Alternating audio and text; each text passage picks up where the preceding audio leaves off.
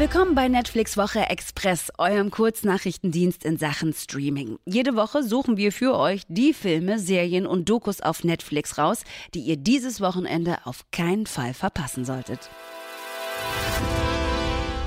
Die Schlange. Eine unfassbar spannende Serie nach wahren Begebenheiten, was das Ganze irgendwie nur noch gruseliger macht. Äh, wir sind in den 70er Jahren und da reisen Charles Sobrage und seine Freundin Marie-André auf dem Hippie-Trail durch Thailand, Nepal und Indien. Und ähm, zu dieser Zeit werden viele junge TouristInnen entlang genau dieser Route ermordet. Ein junger Mitarbeiter der niederländischen Botschaft in Thailand verdächtigt das Paar und äh, verbindet findet mit seiner Frau Angela, die übrigens eine Deutsche ist, alle Spuren. Sobrage wird zum meistgesuchten Verbrecher auf der Fahndungsliste von Interpol. Ich habe mal ein Taxi geklaut in Peshawar. Das sollte rüber nach Teheran, weißt du? Der Fahrer weigerte sich, also habe ich ihm was verabreicht. Ich legte ihn in den Kofferraum. Und nach einer Weile wachte er auf und fing an zu stöhnen und zu klopfen. Das hat die anderen Fahrgäste gestört, also hielt ich an einem Fluss, um nach ihm zu sehen. Aber er war erstickt. Sag mal, hat nicht. Sag mal. Ich weiß. Sag mal. Ich das, das weiß. Ist ja, das kriegt einem ja kalt. Ist das die ganze Zeit so? Man guckt sich das die ganze Zeit mit einem richtig unguten Gefühl an, weil du halt weißt, jetzt werden hier gleich Menschen um die Ecke gebracht und Charles, der, der, der lullt einen dann so ein und, und, ne, und nimmt, den, nimmt dich dann so mit in seiner Art und Weise zu sprechen und man fühlt sich die ganze Zeit einfach wirklich unruhig. Also ich saß da und habe mir das ganz unruhig angeschaut, aber ich konnte tatsächlich auch nicht aufhören zu gucken. Also so, so packt einen das. Also The Serpent, beziehungsweise auf Deutsch Die Schlange, acht Stück gibt's, also acht Folgen, ähm, ab Freitag übrigens auf Netflix. Unser nächster Film ist Concrete Cowboy. Äh, Das könnte einen, wenn man das jetzt plump ins Deutsche übersetzt, auf eine völlig falsche Fährte führen, weil wir ja unter Asphalt Cowboy, da stellen wir uns natürlich Leute vor, die da mit ihrem Motorrad rumfahren. Aber nein, nein, es geht wirklich um Cowboy im Pferdesinne. Aber um euch mal einen Eindruck zu geben, äh, womit das zu tun haben könnte, hören wir da mal rein in den Film Concrete Cowboy. Ihr hört unter anderem, was der Charakter von Idris Elba in dem Film sagt. 50% aller Cowboys waren schwarz, braun und nicht weiß. So wie dein T-Shirt mal war.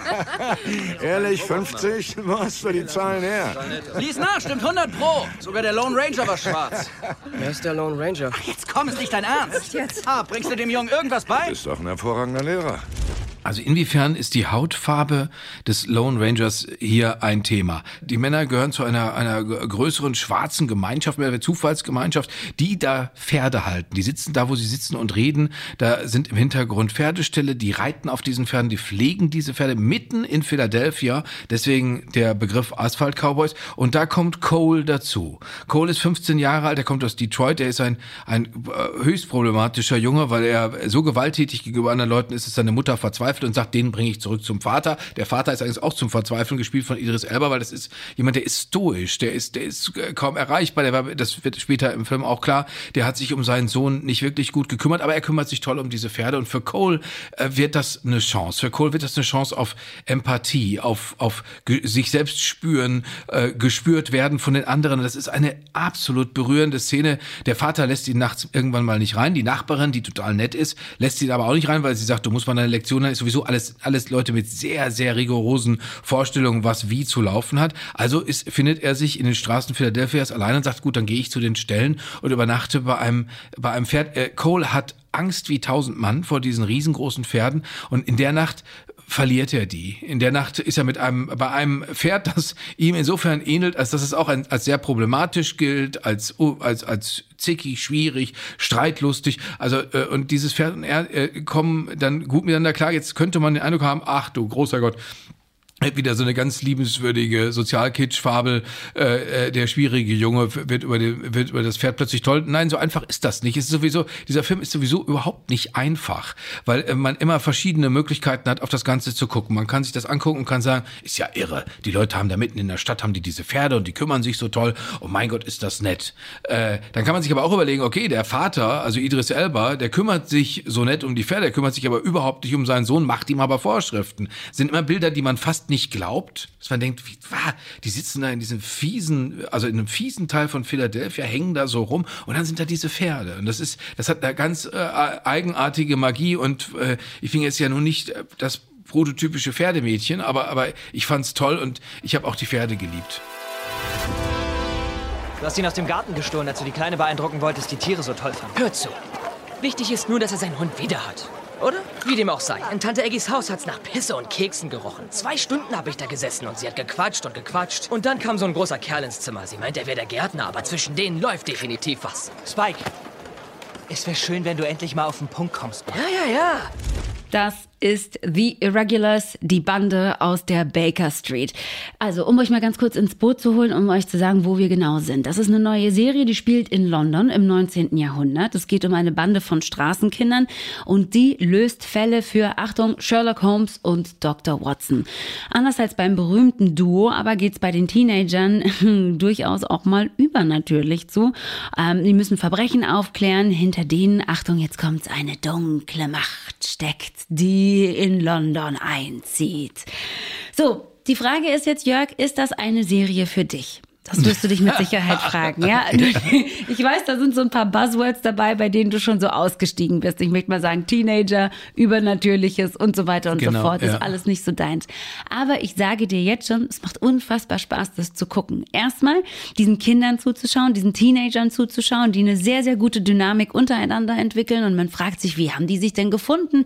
Wie sind die zusammengekommen? Wie kann es denn sein, dass das Geschwister sind und so weiter und so fort? Das sind aber alles Dinge, die einfach nur so im Hintergrund Hintergrund spielen, weil man in erster Linie einfach dieser Gruppe von Teenagern wahnsinnig gerne zuschaut.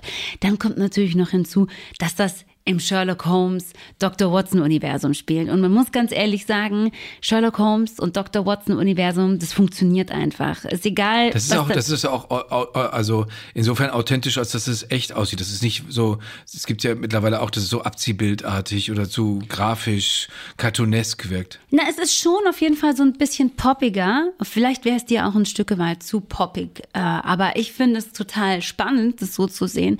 Es ist schon so, dass du natürlich bei dem, bei Dr. Dr. Watson denkst dir, meine Güte, warum hatten der so akkurat gezupfte Augenbrauen? Ne? Und du denkst dir dann bei dem Soundtrack auch so, oha, war das denn wohl äh, im 19. Jahrhundert in London auch schon so basslastig, weißt du? Natürlich nicht, aber es ist ja völlig egal. Das ist so eine Interpretation dessen, die in Teilen ähm, sehr akkurat ist und so wirklich auch so zeitgemäß funktioniert und gleichzeitig aber in Teilen, was eben den Soundtrack und manchmal auch den Look angeht, sehr, sehr modern daherkommt. So, ne?